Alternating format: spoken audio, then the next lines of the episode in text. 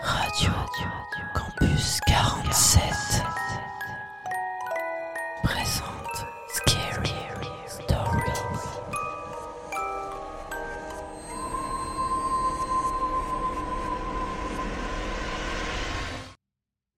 Salut, moi c'est Apolline.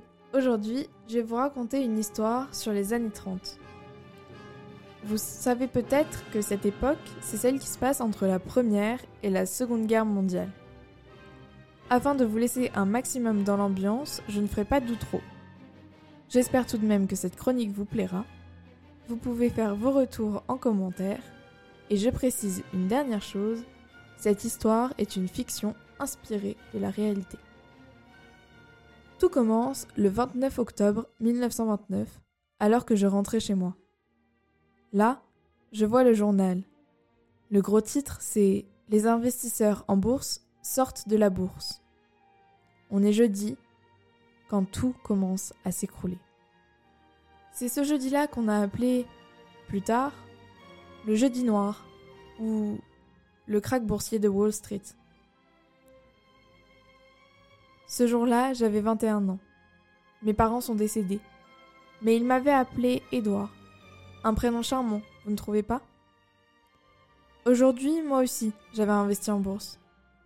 J'ai essayé au plus vite de vendre mon action, mais c'était trop tard. Elle ne valait déjà plus rien. J'ai tout perdu. Aux États-Unis, c'est comme ça, on est soit très riche, soit très pauvre. Je suis donc chez moi et j'essaie de me faire à l'idée que ma vie de demain ne sera plus la même. Je vais devoir accumuler plusieurs travails pour pouvoir m'en sortir. Heureusement que je n'ai pas de famille à faire vivre, car sinon, je ne sais pas comment je m'en serais sortie. Je vais aller me coucher, demain sera sûrement une meilleure journée et je trouverai du travail. Aujourd'hui est un nouveau jour. J'ai été engagée pour le mois dans une entreprise qui fabrique des barrages. J'y connais rien, mais c'est comme ça.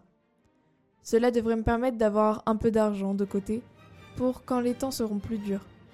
J'espère tout de même que ça ne va pas trop durer. En effet, mes, mes camarades maigrissent à vue d'œil. Certains d'entre eux sont presque squelettiques et sur le point de mourir. J'ai fait le choix de continuer à travailler pour faire vivre les familles et donner parfois un peu d'aide à mes amis du chantier qui sont encore plus dans le besoin que moi. Les amis que je me suis fait ont tous perdu leur travail à cause d'un licenciement généralisé à cause du manque d'argent des entreprises. En ce moment, je ne mange pas tout à fait à ma faim pour les aider un maximum, mais je suis très fatiguée et il faut que je continue à travailler, même si je dois mourir sur le chantier. Le 30 septembre 1932, je suis tellement fatiguée que je ne me réveille pas. Un sommeil trop lourd m'a emporté. C'est cette course à l'argent qui m'a tuée. Cette course au travail et à aider les autres qui a fait de moi ce que je suis aujourd'hui. Un fantôme.